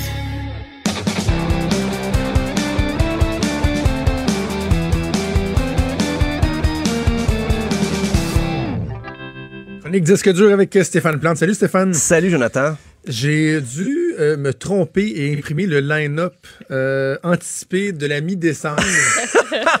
non, attends, non. Je, attends, je me suis trompé là. Non, liste des chansons moins connues de Noël. Eh oui, euh, T'as gassé de ma blonde des enfants qui me garochent la musique de Noël des oreilles au début novembre. Fallait vraiment que tu me fasses ça, Stéphane Plante. Ben, écoute, hier, tu disais euh, que je... c'est quand la date pour faire des bilans de fin d'année? Oui. Ben, j'ai dit, dans le même esprit, je vais déjà parler d'un petit répertoire de Noël, mais faut pas me lancer des, des- des boules de Noël par la tête tout de suite. Je vais te lancer dit- des disques de Michael Bublé dans la tête. Check-moi bien. aller. Non, s'il te plaît. Euh, je t'ai dit ma chronique aujourd'hui aux employés des magasins euh, ou à l'ensemble des travailleurs du commerce de détail parce que j'ai une, une pensée Ah oui. spéciale pour eux. Euh, ces jours-ci, là, on va commencer à entendre et réentendre des chansons de Noël dans les magasins, les centres d'achat, les boutiques un peu partout. Et il y a des études très sérieuses qui avancent que le- l'effet de la musique de Noël euh, ça, ça entrave un peu la psychologie des travailleurs. C'est une question qui est très sérieuse, qui a suscité des réflexions très savantes dans la psychologie au milieu de travail. Et on s'est même demandé, est-ce que la musique de Noël rend les employés des magasins dépressifs? Parce que dans très peu de temps, je sais que c'est déjà commencé à certains endroits. On va, on va entendre partout un beau sapin, royaume du bonhomme hiver. Euh, on entend ça pendant un mois, deux mois, depuis toujours. Les consommateurs, nous autres, on est libres comme citoyens d'éteindre la radio quand on les entend. Mais les employés qui travaillent dans les magasins euh, se tapent ça 8 heures par jour pendant 40 heures semaine. Et durant le rush des fêtes, souvent sont appelés à, à travailler des heures supplémentaires. Des fois, c'est 60 heures semaine, les mêmes chansons. Après ça, ils vont dans leur partie de famille. Les chansons jouent encore. Euh, Moi-même, j'ai travaillé dans un, un magasin de disques euh, au centre-ville ici, à HMV, pour pas le nommer. puis On s'en est tapé de la musique. Et c'est déjà commencé aux États-Unis. Best Buy, depuis le 22 octobre, fait jouer de la musique de Noël. Non, 22 octobre? 22 octobre. Alors, Ça, c'est illégal, par exemple. ben, on essaie des fois de se garder une petite gêne. On se dit, OK, ben l'Halloween. Il y en a qui ont voulu tracer la ligne avec le jour du souvenir. En se disant, ben, OK, par Ah, ouais. respect. Mais les grandes chaînes ne respectent pas beaucoup ça. H&M, ça va être dès demain, le 9 novembre. Walmart, c'est c'était les dernières années le 13 novembre. Euh, Staples, ben, qui est bureau en gros, pour les États-Unis, ça va être le 18. Donc, il y en a qui repoussent un peu. Euh, et on a déjà, vraiment, en Allemagne, on avait essayé de légiférer là-dessus, de faire en sorte que ça nous prenne une date, parce que là, on va l'entendre au mois légiférer. on va l'entendre au mois d'août. Là, et il y a une psychologue, Linda Blair, elle, elle avait mené une étude sur les effets néfastes de la surexposition à la musique de Noël. Euh, Qu'est-ce que ça pouvait, comment ça pouvait affecter le moral des employés dans les magasins? Ce qui est remis en cause, c'est pas tant les chansons en elles-mêmes, c'est la répétition Ah de oui. toujours les mêmes pièces. Moi, dans la vie, il y a des chansons, c'est mes classiques, à jamais, tout ça. Mais je les écoute pas tous les jours. Tu sais, je, je les choisis, j'aime ça en découvrir des nouvelles dans le lot.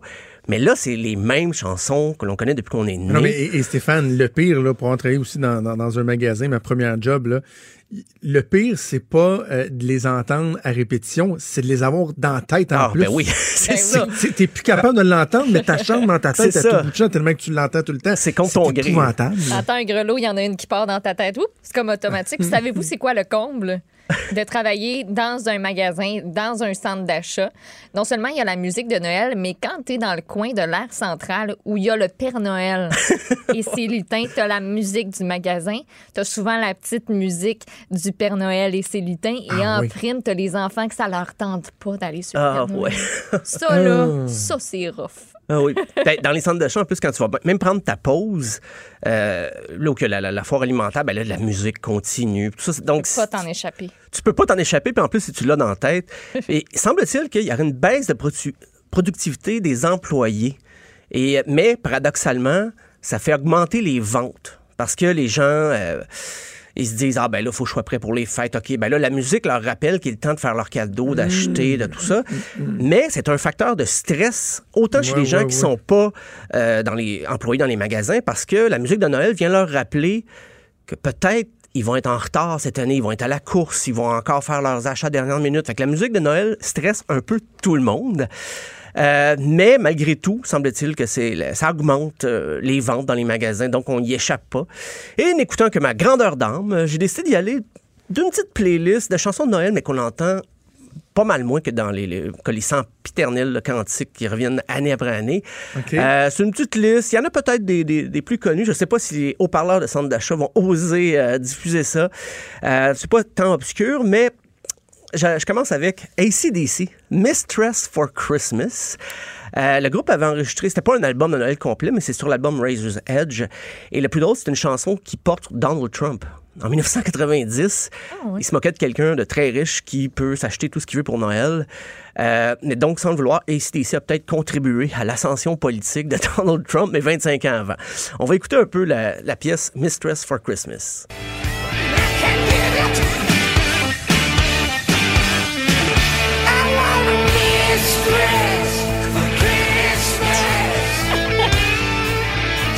Ça risque que c'est du ACDC. Ah oui, oui. Ça ressemble à toutes les autres Mur mur, d'ACDC, ça sauf le propos qui est Noël. Ils se sont pas cassés la tête. Au début, on entend des petites cloches, mais L'autre grelot! quand la guitare embarque, euh, c'est du ACDC, mur à mur.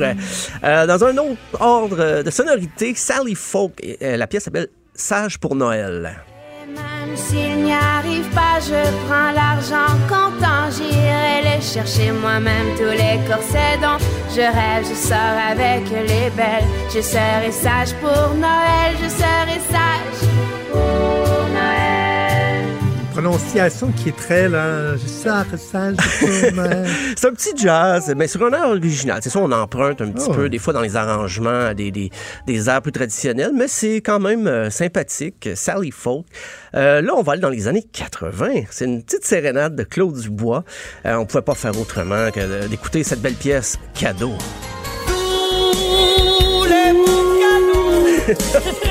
Surtout, surprendre le Wow. Il avait présenté ça à une émission spéciale de Michel Richard. Ben, ça s'appelait Noël magique. En 1988, il avait présenté ça. Ça se trouve encore sur YouTube. Sûrement avec les petits micros minces, là, et qu'on on a du Oui, bout des doigts quasiment, là. Oui, quand même, mais je me demande si Claude a pris sa voiture après ce party-là, mais ça avait l'air très festif euh, chez Michel Richard. Ah, plus prendre une petite bouteille, là. Comment qu'il avait dit ça, avec, là? Prendre une bouteille tranquille, puis prendre le char avec ses enfants après, là. Ah Ouais, non, ça c'est euh, c'est un peu. euh, Claude, il va faire attention maintenant. Euh, là, là, je fais un grand retour en arrière. 1964. Le maître du country québécois, Marcel Martel, a fait un album de Noël lui aussi, et parmi ces pièces-là, on retrouve le rock and roll du Père Noël. Il y a du bruit dans la cheminée, je crois qu'on va nous visiter. Oh, c'est bien lui avec sa pelle, je veux parler du Père Noël. Bien bonhomme fait comme nous autres. Non, On mais, euh, entend le vinyle euh, crépiter quand même, c'est drôle. c'est- Euh, ben, ouais, Marcel Martel, Wow. qui même cet album-là, on le connaît pour du country, mais l'album est un peu plus rock and roll, rockabilly, empreinte des sonorités un petit peu plus rythmiques qu'à l'habitude.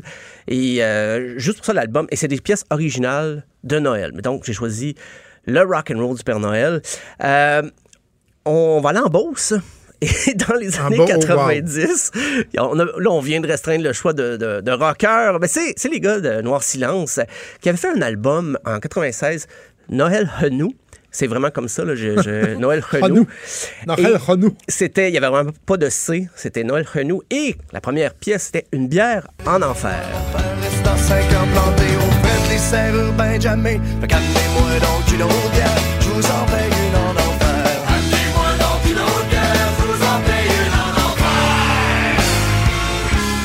Ouais, fait peut-être plus un peu jour de l'an. Ouais, jour de l'an, un peu festivité euh, des fêtes. Si ça peut nous faire oublier leur euh, mix de Rage Against the Machine avec les Oui, colocs, j'y on est content. fois. J'y pense aussi chaque fois. Et en terminant, une pièce euh, d'une grande dame du soul américain qui nous a quitté en 2016, c'est Sharon Jones et son groupe The Dap Kings. C'est Just Another Christmas Song. Just another Christmas song with this time I'll sing along. Just another Christmas song. Ah, c'est ma préférée, elle. C'est bon, ça. Ouais. Ça groove. euh, pour Marcel, euh, Marcel Martel. Ah, quand même. Monsieur Marcel Martel, c'est euh, pour moi, c'est un incontournable chaque année. Euh, si vous voulez fouiller, y il y, a les titres de Noël les plus ben, Il y a John Denver qui avait une chanson qui s'appelait, euh, que j'ai pas tous les extraits, Please Daddy, Don't Get Drunk This Christmas. Il y a James Brown, Santa Claus Goes Straight to the Ghetto. Donc, euh, si vous voulez vous amuser, il y a plein de chansons comme ça qu'on peut redécouvrir chaque année. Et c'était ma petite euh, contribution, euh, ma, générosité envers les employés qui vont se taper les arts traditionnels, les cantiques de chaque année. Donc, euh, je leur offre ma petite playlist de pièces inusitées. Ça va être. euh, je vous souhaite un joyeux temps des fêtes, tout le monde. Hey, Celle-là, là, elle me donne le goût d'écouter un film de Noël quétaine, d'histoire Ah d'amour. de... Ah, vous! Non, mais tu sais, ça fonctionne. Tu sais, ils se rencontrent, puis ils s'en vont marcher en dessous de la petite neige. Ils font leurs emplettes, à faire un Ah, gant, ils lui donnent. Non, Ah, peut-être. Mon Dieu. Ouais, j'ai mais, Stéphane, tu sais, quand on parlait des, des- des employés là, qui, qui entendent tout le temps les mêmes chansons, moi, quand j'ai commencé à travailler à 16 ans chez WH Perron, Oh, oui. euh, c'était des tapes qui se faisaient faire. Tu sais, Il n'y avait pas de, de, de, de, de- de- de- de- de Spotify de ce monde ou quoi que ce soit, de, de streaming. Et, et ils ne mettaient pas une radio parce qu'il y avait toujours de la musique. Il n'y avait pas d'annonce et tout ça. Donc, c'était des tapes qui se faisaient faire par une compagnie. Et là, ils mettaient le tape. Puis ça jouait toute la journée en boucle. Là, Tu sais, je sais pas, il y avait peut-être, mettons, 40 tunes, puis ça jouait tout le temps. Et il y a une chanson qui, à vie, c'est pas une chanson de Noël, là, mais ça, ça me fait quand même penser à ça. Il y a une chanson qui, à vie, pour moi, aura été brûlée. Mais tu sais, quand tu dis brûlée, là, et c'est Unbreak My Heart de Tony Braxton. Te dire, Stéphane, Oh à quel point dans le WH Perron de Laval, cette Christie de chanson-là jouait tout le temps. Encore aujourd'hui, je l'entends, puis j'ai l'impression de sentir les, des, des- la- la- la- l'allée de l'artisanat au WH Perron. Là. Tous les odeurs qui se mélangeaient, là, ça, ça revient là. Ah! Ah! fait- ça fait mal. Ben là, j'ai la chanson dans la tête. C'est ce que tu parlais tantôt. Juste évoquer le titre, là, la chanson est dans Ça ma tête. Ça va. On va tous la chanter. Ça Hey va Stéphane, merci, on se reparle demain. À demain. Salut.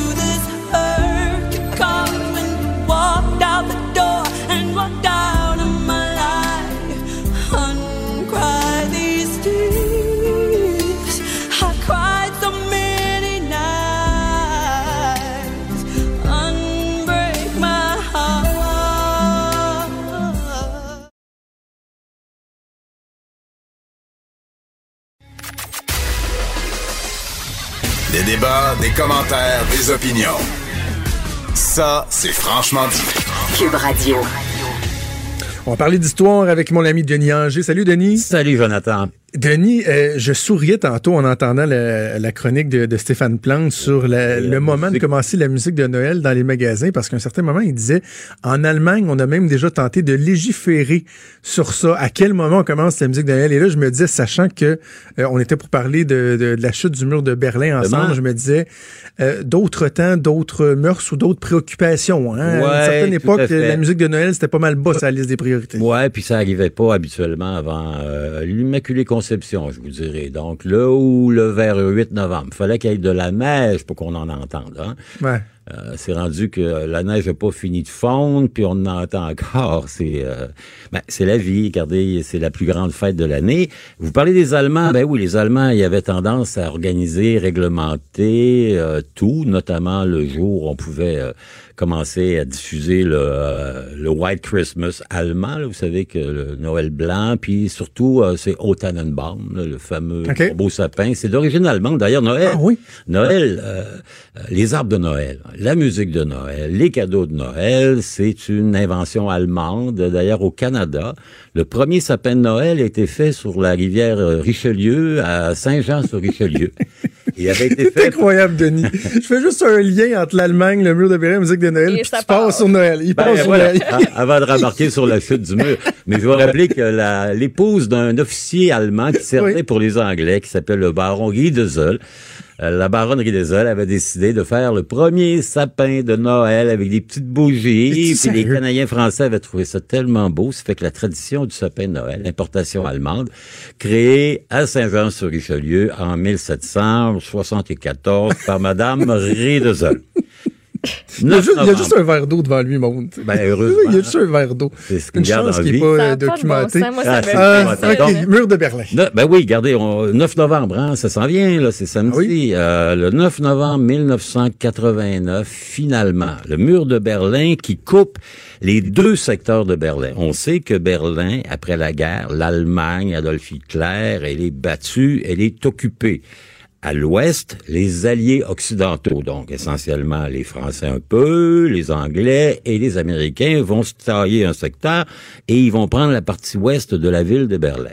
À l'est, évidemment, les Soviétiques qui vont créer la République démocratique d'Allemagne, qui est un, régime communiste. Hein, C'est carrément inspiré de ce qui se fait en Union soviétique à l'époque. En 1961, euh, les Allemands de l'Est voient très bien que l'Ouest est plus prospère. Hein? Ils veulent aller à l'Ouest et on va construire un mur. Un mur, mais pas un, petit mur, un vrai de mur, mur mortel d'ailleurs. Au cœur de la ville de Berlin, on va dérouler un mur en béton qui fait à peu près 3,50 mètres de haut avec une zone qu'on appelle une zone de tuerie, a killing zone. C'est-à-dire que si quelqu'un s'approche du mur et qui veut passer à l'ouest, s'il entre dans la zone, il peut être tué. Et on dit qu'il y a presque 75 000 Allemands de l'Est euh, qui n'ont pas tous été tués, là, mais qui ont été euh, blessés, appréhendés, emprisonnés pour des longues peines de prison parce qu'ils avaient tenté d'aller à l'ouest. C'est la pomme de discorde numéro un de l'époque de la guerre froide. hein. Après la Deuxième Guerre mondiale, on a ce qu'on appelle une guerre froide. Le mot, il est de Winston Churchill qui raconte en 1946 que de la Baltique jusqu'à la mer Adriatique, un, un rideau de fer s'est établi sur l'Europe. On sait à l'est les soviétiques, à l'ouest l'influence des Américains et un peu des Britanniques et encore moins des Français. Donc, ce monde-là, c'est un équilibre entre deux superpuissances. Les États-Unis d'Amérique, d'une part, l'Union soviétique, d'autre part, la course aux armements, la menace nucléaire. Ils ont assez de bombes atomiques mutuellement pour nous garantir la destruction de notre civilisation Incroyable. si jamais la guerre éclate. Et c'est peut-être la raison pour laquelle il n'y en a pas eu de guerre ouverte, parce que, évidemment, on sait très bien que ça va être la fin de, de tout. hein. Si jamais on se met à peser sur le gros bouton rouge et que les 10 000 ogives nucléaires euh, américaines vont tomber sur les 10 000 objectifs en Union soviétique et vice-versa. 1989, donc, l'Union soviétique a perdu un peu la guerre aux armements. Économiquement, ça va pas très bien et on va se donner là-bas une nouvelle direction qui est incarnée par un jeune, pour l'époque, 54 ans. Il s'appelle Mikhail Gorbatchev. Gorbatchev va décréter que dorénavant, ça va être différent. hein? C'est un peu comme le Paul Sauvé du coin. Désormais, on va faire autre chose. Et il va décréter deux choses. On va avoir ce qu'on appelle la glasnost, c'est-à-dire la transparence. C'est fini que l'Union soviétique, c'est opaque. Et on va créer ce qu'on appelle la perestroïka, donc la restructuration de l'État. Ce faisant, les relations avec les Américains vont se réchauffer et progressivement, il y aura un grand mouvement d'affirmation nationale dans les pays de l'Europe de l'Est qui étaient dominés depuis 40 ans par les Soviétiques. Et l'aboutissement de ça, évidemment, 9 novembre 1989, les dirigeants de l'Allemagne de l'Est, l'Allemagne démocratique, entre, entre parenthèses, les communistes, finalement, décident d'ouvrir les portes du mur de Berlin et dans les 24 heures, il va tomber et par la suite, il va y avoir une cascade, un effet domino, c'est-à-dire que la Pologne, la Slovaquie, la Yougoslavie, la Tchécoslovaquie, la Hongrie, l'Allemagne de l'Est vont progressivement quitter la zone d'influence de l'Union soviétique et l'Union soviétique elle-même, ben, elle est condamnée à mort à côté de ce, à côté de ce moment-là pour deux, trois raisons. Un, tous les peuples qui ont été brimés par les Russes, les Ukrainiens, les Lettons, les États baltes, les Lituaniens, les Estoniens, les gens du Kazakhstan, du Kazakhstan, les Arméniens, vont sentir que c'est le temps de se retirer de l'Union soviétique et on va recréer la vieille Russie. C'est-à-dire que la vieille Russie de Poutine, ben, c'est un peu l'héritage de, des tsars, du tsar des Romanov. Donc, il y a, y a ça et c'est la fin d'un monde. Donc, donc, la chute du mur de Berlin et le, le départ de la chute de l'Union soviétique, Tout à fait. carrément. Tout à fait. C'est le début de la fin. Vraiment, vraiment, Ça vraiment. ça a été un, tu sais, moi j'avais j'avais 8 ans à cette époque-là, puis j'ai de vagues souvenirs d'une époque. Sais, je peux pas dire à 8 ans, je me souviens de la journée où le mur de Berlin est tombé, mais d'une époque où ça, ça a marqué l'ima- l'imaginaire. La, la chute du mur de Berlin, c'était pas un enjeu euh, local, euh, lointain, ça a touché la planète en entier. Tout à fait. Quand il y a des jours, là, vous savez, par exemple, on s'en souviendra tout le temps, le jour de la mort de Kennedy, hein, le 22 novembre. Euh, le jour de l'éclatement de la, la navette Columbia. On se souviendra tout le temps. Qu'est-ce qu'on faisait cette journée-là? Les gens qui étaient à l'écoute des stations de radio, télévision en 1989, ici au Québec, ont le souvenir de voir des hordes de gens qui se précipitent sur le mur de Berlin, qui à la hache, avec des masses, vont abattre ce mur qui est détesté. On a le souvenir de voir les Allemands de l'Est ébahis parce qu'ils ils peuvent plus venir en l'Ouest depuis 1961. Là, ça fait quand même 27 ans qu'ils sont confinés derrière leur mur et ils voient les vitrines. Ils arrivent avec des voitures euh, qui puent ce qui s'appelle les Trabants, qui était la voiture fabriquée en Allemagne de l'Est, moteur deux temps, une boucane épouvantable. Donc, c'est vraiment la fin du vieux monde qui est l'héritage de la Deuxième Guerre mondiale. À partir de là, les Américains vont crier on a gagné. Ils sont tellement contents. Bon, le président Reagan, qui était un peu l'artisan de cette victoire-là, est plus là. Il a été remplacé par son vice-président, le père de l'autre, donc euh, George Bush, le président Bush, le premier, là, euh, George H.R. Bush, pas George W. Bush, le président Bush qui est décédé l'an dernier, 94-95 ans. Donc, ils vont se péter les bretelles. Ils sont sûrs d'avoir gagné. C'est fini. C'est la prospérité. Et on va arriver avec les Américains, un peu comme on avait avec l'Empire romain, la Pax Americana, comme la Pax Romana de l'Antiquité.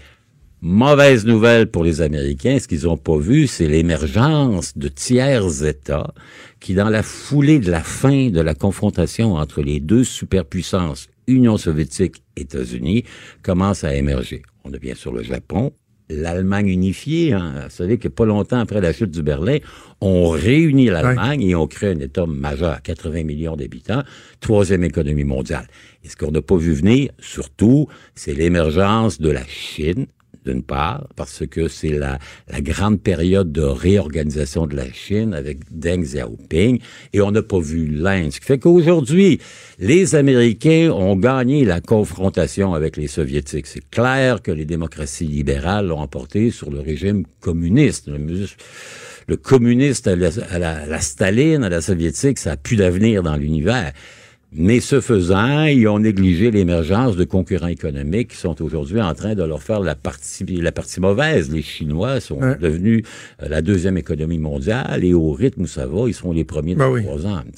Donc, euh, on est vainqueur une journée, mais on n'est pas vainqueur tout le temps. Tu parlais de, de la réunification des deux Allemagnes. Est-ce que, Denis, on, on- on s- on est en mesure de, de- de parler de, de fractures qui sont demeurées? Est-ce que ça a été pénible, la réunification, ou euh, Ouais. aujourd'hui, tout ça est derrière? Non, ou- pas vraiment. Il y a encore un vieil héritage. Ça a été pénible pour le portefeuille des Allemands de l'Ouest. hein. Vous savez que l'Allemagne de l'Ouest, l'Allemagne fédérale, était plus riche et elle a assumé l'entièreté des coûts de intégration des 17 millions d'Allemands de l'Est.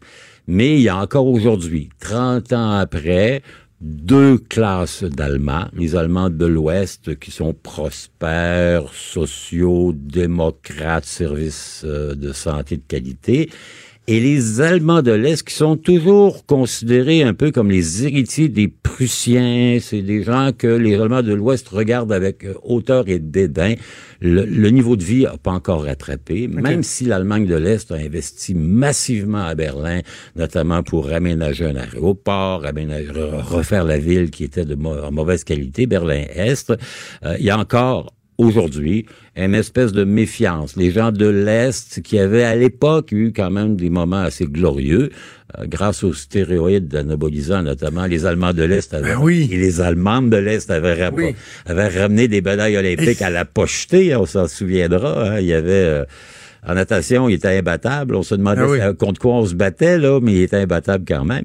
Euh, il y a encore une certaine nostalgie de cette Allemagne de l'Est où l'État venait au service des plus démunis. C'est les régimes socialistes, les régimes communistes sont parfois euh, plutôt sympathiques pour les personnes âgées, les gens. Vous avez un minimum de revenus, Ouais. on vous garantit un logement, vous avez des choses de base. C'est sûr que la prospérité est pas là, la qualité de vie est pas là, mais quand vous êtes vieux, démuni, pauvre, malade, ben le vieux système, il rend encore nostalgique en Allemagne de l'Est. Les disparités sont en train de s'atténuer progressivement. Première génération, 30 ans. Deuxième génération, il y aura une intégration. Mais il y aura toujours dans la mémoire des Allemands cette époque où il y avait deux Allemagnes qui étaient en quelque sorte des, des frères ennemis. hein. Vous savez, il y avait les capitalistes à l'ouest, les communistes à l'est. Et l'intégration va se faire à long terme. Mais ce qui est bien, c'est qu'on a pu au cœur de nos préoccupations cette espèce de bombe à retardement qui était Berlin, l'Allemagne divisée, le mur. En 1946, après la Deuxième Guerre mondiale, on est passé à un cheveu d'une guerre nucléaire totale à cause de Berlin d'ailleurs. Les soviétiques de Staline avaient décidé de faire le blocus de Berlin. Donc, ils avaient entouré la ville avec des chars d'assaut, des blindés, et il a fallu que les Alliés envoient des avions, le célèbre pont aérien de Berlin pour sauver la ville.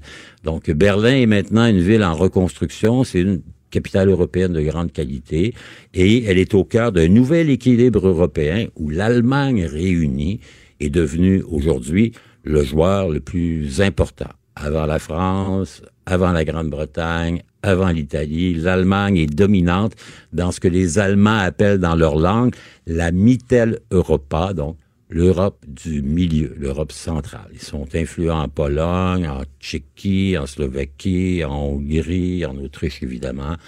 C'est la Grande Allemagne, une fois de plus. On a le devoir de, de se souvenir de, de ces événements-là. À hein. Faut, faut jamais oublier. Puis ben, avec toi, on a la chance de le faire de belle façon. Merci, C'est Denis. toujours agréable. On se on va casser une brique. Parfait. Bonne journée. Salut. Salut, Jonathan.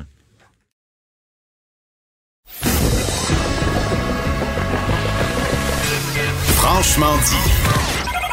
Appelez ou textez au 187 Cube Radio. 1877 827 2346. tu trouvais que j'avais l'air de chercher le réseau, moi? Ben, t'avais ton téléphone comme à bout de bras. C'est vraiment Hein? là, comme au bout, au bout du bras quand t'es Oh! assis. Comme un ado qui cherche le réseau dans un sous-sol. Ah, non, non, c'est parce que je prenais une photo de ce qu'il y avait à la télé. nationale? Ah, je prenais une photo de ce qu'il y avait ok. à la télé pour envoyer, faire un clin d'œil à une amie. Je pensais que le réseau dans l'Assemblée nationale, ça avait de la misère, mais finalement, Non, bon, non. parfait. Hey, mais ça, c'est hein, le bon vieux temps, là, où justement, là, des, des trucs de même, là, tu sais, Ouais. euh, chercher le réseau, ou, euh, la télé, toi, t'as pas connu vraiment les oreilles de lapin, là, mais gosser avec les Oui, oreilles de lapin chalet. pour avoir. Eh, on Ouais, au chalet. ça pour, ah, OK, là, bouge plus, mais là, si t'es lâche, ben là, ça, non, ça fonctionne plus, puis les petites boules d'aluminium. Ouais. Ma blonde stimulait son ordinateur. Dans le temps, là, les ordinateurs avec la grosse tour, là, puis le- l'Internet, souvent, c'était très, très lent. Là. Puis là, mettons, elle, elle téléchargeait des trucs, là, où, où- où, mettons, elle est en train de lire un texte sur Internet, puis là, elle voulait voir l'autre page, puis c'était long. Là. Ma blonde, elle stimulait l'ordinateur en cliquant partout. Là, J'étais comme, arrête, ça sert à rien. T'es comme, oh, je, je stimule l'ordinateur. Oui, oui, je stimule rien pantoute, là. Ça change rien. Mais elle, dans sa tête, puis c'est drôle parce que, tu sais, bon, euh, chercher le réseau, ce que je te disais, ça, ça me fait penser à la, je sais même plus c'est quelle compagnie, excusez, mais euh, les annonces euh, d'Internet qu'il y a en ce moment, là, où t'as le mononcle, là, qui dit, t'as-tu essayé de faire sortir, contrôle, delete, supprimer telle affaire, puis là, là, le jeune, il disait, ah, trois heures de téléchargement, il disait, oh, bye bye. C'est pas facile. Il y, a- il y a une matante qui dit T'as-tu essayé de supprimer du monde dans la photo de, Ou non, même, mo- même moins de monde dans la photo, elle va être moins longue à, à télécharger. tu sais. c'est, drôle, effectivement, qu'avec l'Internet et tout ça, on a des, euh, des habitudes qui étaient, qui étaient particulières. Juste un mot avant qu'on se laisse sur la journée de demain qui va être une journée importante parce que le gouvernement qui est empêtré dans ces histoires d'immigration. D'ailleurs, je, il me reste deux minutes, mais je vais faire une parenthèse pareil. Simon Jolin Barrette, on a parlé du, du français Euh, bon, euh, le programme d'e- d'expérience québécoise. Oui. L'autre affaire, c'est sur le test des valeurs. là. Quand Mhm. il a présenté son test des valeurs la semaine dernière, il disait le test va se faire en français. Et là, les gens disaient, mais à l'étranger, comment ils vont faire, ceux qui parlent pas français pour le faire? Puis il a dit, il va y avoir une traduction dynamique. Là, tout le monde l'a fait comme... euh, C'est quoi ça, cette affaire-là? OK, traduction dynamique. Mais là, le devoir a fait un, un papier bien intéressant Ouais. matin pour nous dire finalement que ça n'existe pas une traduction dynamique. Ils ont parlé à des compagnies de traduction, des professionnels, puis tout le monde est comme What the huh? Comme dirait mon fils, What the? What the? Euh, c'est quoi ça, une traduction dynamique? Ça n'existe pas. Et, et- fait que, encore là, on a annoncé quelque chose qui finalement, on ne sait pas comment euh, ça va arriver. Mais bref, Mais demain, mise fond, à jour économique. Ça va être le- une traduction Je pense qu'ils ne savent pas. Ils ne Ok. savent pas. Ou probablement que finalement, il ou, dit que. c'est- Ouais, mais il n'y a pas le choix. Il a dit que ça pourrait être en français. Fait que, il faut que ce soit en français. Fait que, en tout cas, je sais pas comment ils vont faire leur affaire, mais peut-être peut-être euh, un autre recul. Mais bref, euh, mauvaise semaine peut-être pour le gouvernement euh, de la CAQ, mais demain, on a l'occasion de se euh, reprendre avec la mise à jour budgétaire. On prévoit là, que l'augmentation de l'allocation familiale, les tarifs de garde uniques euh, en garderie également, la fin là, des euh, tarifs un peu débiles dans les stationnements des hôpitaux. Ça devrait être annoncé demain par Éric Girard. et On aura l'occasion de s'en parler. Maude, je te souhaite une bonne journée. Va te reposer. Fais une petite tisane, une petite sieste. Ouais, ben oui, je te souhaite une belle ça fin de journée à toi aussi. Ben, une Bonne fin de journée. journée. On n'est pas rendu à la fin, là, mais. cas, Non, non, mais toi, va te Bonne coucher. journée. Va te coucher. Ok, Hey, bye. merci à Joanie à la mise en onde. Merci à Mathieu à la recherche. Merci de nous avoir écoutés. On se donne rendez-vous demain à 10h. Salut.